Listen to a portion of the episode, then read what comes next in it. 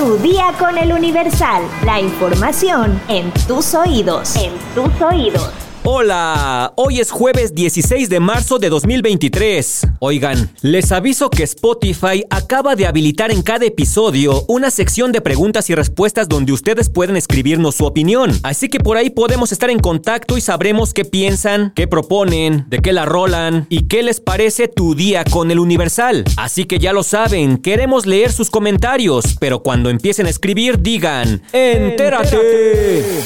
Nación.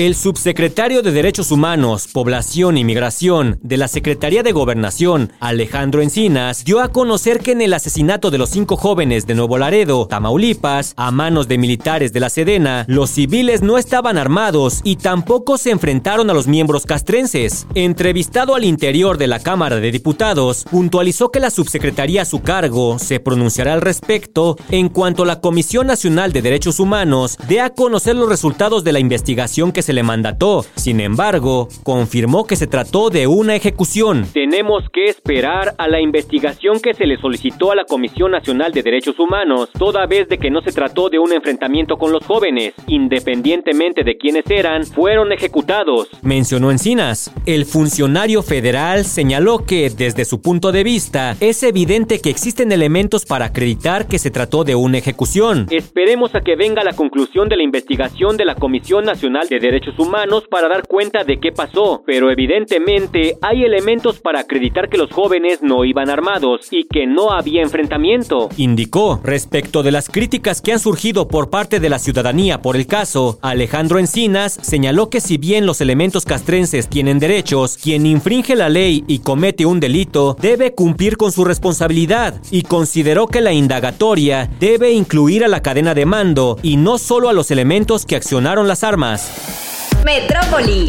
La noche de este miércoles 15 de marzo, por medio de redes sociales, diversos internautas denunciaron sobre un apagón masivo en diferentes colonias y alcaldías de la Ciudad de México. Las autoridades capitalinas pidieron extremar precauciones para evitar accidentes. El Centro de Orientación Vial de la Secretaría de Seguridad Ciudadana de la Ciudad de México informó que los semáforos de la zona de circunvalación entre Eje 1 Norte y Fray Servando habían dejado de funcionar. El apagón abarcó la colonia Narvarte, del Valle, Roma, Doctor Doctores, Condesa, así como en la avenida Cuauhtémoc y Chapultepec. También se reportó falta de luz en Anzures, Bellavista y Mirador. A las 8 de la noche la Comisión Federal de Electricidad informó que debido a condiciones meteorológicas salieron de operación dos líneas de transmisión que afectaron seis subestaciones en la capital. Sin embargo, tres minutos después se anunció que se había restablecido el servicio de electricidad en toda la Ciudad de México. El apagón afectó también la Cámara de Diputados y debido a que cuentan con una planta de energía eléctrica la falta de luz afectó solamente algunas áreas en el inmueble de San Lázaro. Sin embargo, el sistema de transporte colectivo Metro anunció que debido al apagón presentaba un avance lento de trenes. Algunos usuarios de la línea 3 indicaron que la espera en los andenes era de hasta 20 minutos. Estados.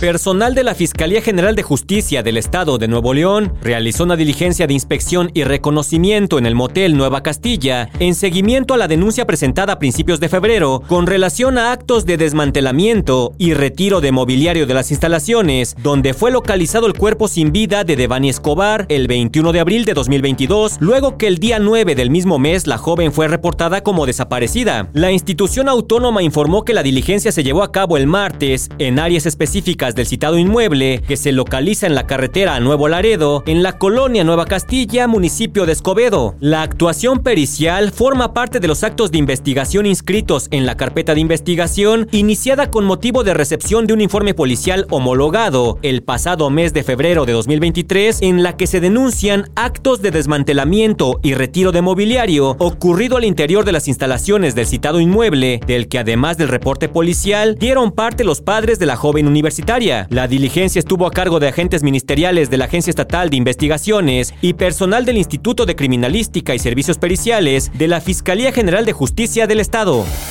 Mundo. Un fiscal federal de Estados Unidos sentenció este miércoles 15 de marzo a nueve años de prisión a Tomás Yarrington, exgobernador de Tamaulipas, por haber aceptado más de 3.5 millones de dólares en sobornos ilegales y utilizarlos para adquirir fraudulentamente propiedades en Estados Unidos. La reducida sentencia la consiguió gracias a un pacto judicial por el que el 25 de marzo de 2021 se declaró culpable de uno de los 11 delitos que se le imputaban. A cambio, entre millones de dólares, propiedades y brindó información a las autoridades estadounidenses. Fue capturado en Italia el 9 de abril de 2017 y a pesar de que se resistió a la extradición, en abril de 2018 fue enviado a Estados Unidos para enfrentar los 11 cargos en su contra, de los cuales al final solo quedó uno. El juez federal Rolando Olvera condenó a Yarrington a nueve años de prisión. Se prevé que enfrente proceso de expulsión una vez cumplida la sentencia. Aunque sea gobernador de un Estado mexicano, no nos quedaremos de brazos cruzados cuando alguien utilice su cargo para llenarse injustamente los bolsillos y viole las leyes de Estados Unidos. Así lo dijo el fiscal federal Alam Darhamdani y agregó que la sentencia de prisión para Yarrington concluye una investigación internacional de varios años, de múltiples agencias, que abarca dos continentes y que finaliza con el enjuiciamiento de un político corrupto. Espectáculos. a medio metro. La fama de Mediometro no para de crecer y esta vez lo acompañaron cerca de 500 personas en el municipio de Metepec, Estado de México, donde se tomó fotos con sus fans aunque les negó el autógrafo. Las actitudes que Mediometro ha demostrado en sus últimas apariciones han sido cuestionadas por sus admiradores. Sin embargo, ha declarado que solo está obedeciendo órdenes de su manager. A través de su cuenta de Twitter, el bailarín publicó un video grabado por su propio representante donde se le ve sentado en una silla, mientras sus admiradores iban pasando para tomarse una fotografía y algunos otros aprovecharon para pedirle un autógrafo, sin embargo, el manager no lo permitió. Puras fotos, puras fotos. Puras fotos. Es que si no, ¿cuánto tiempo nos vamos a tardar? Ante la indicación del manager, José Eduardo Rodríguez, nombre real de Medio Metro, se limitó a posar con sus fans y en su red social envió un aviso. Algo bien, y recuerden, puras fotos, nada de autógrafo. Ante esto, el contundente mensaje del bailarín provocó el descontento de sus fans, quienes aseguraron que perdió el piso y se le subió la fama. Lo hace para crear controversia y ser viral. El manager es el muerto de hambre mayor y el que maneja todo. Te esperaba algo bueno y lo arruinaste. Nada de autógrafos por lo de no saber escribir o por qué. Así de fugaz será tu paso y tu recuerdo. Sin humildad y gratitud, la gente te olvida pronto. Fueron algunos de los comentarios que los usuarios dejaron en la publicación. Pero bueno, también seamos honestos. El público tiene la culpa porque ellos fueron los que hicieron famoso a medio metro. Y ahora es el público el que lo quiere despedazar. No sean así. ¿Sabes quién inventó la pasta de dientes? Descúbrelo en el podcast De dónde viene. Escúchalo en todas las plataformas: Spotify, Google Podcast y Apple Podcast. De dónde viene es una producción de El Universal. Ya estás informado, pero sigue todas las redes sociales de El Universal para estar actualizado. Comparte este podcast y mañana no te olvides de empezar tu día. Tu, día, con, El Universal. Tu día con el Universal. La información en tus oídos. En tus oídos. Even when we're on a budget, we still deserve nice things. Quince is a place to scoop up stunning high-end goods for 50 to 80% less than similar brands. They have buttery soft cashmere sweaters starting at $50, luxurious Italian leather bags, and so much more. Plus, Quince only works with factories that use safe, ethical, and responsible manufacturing. Get the high-end goods you'll love without the high price tag with Quince.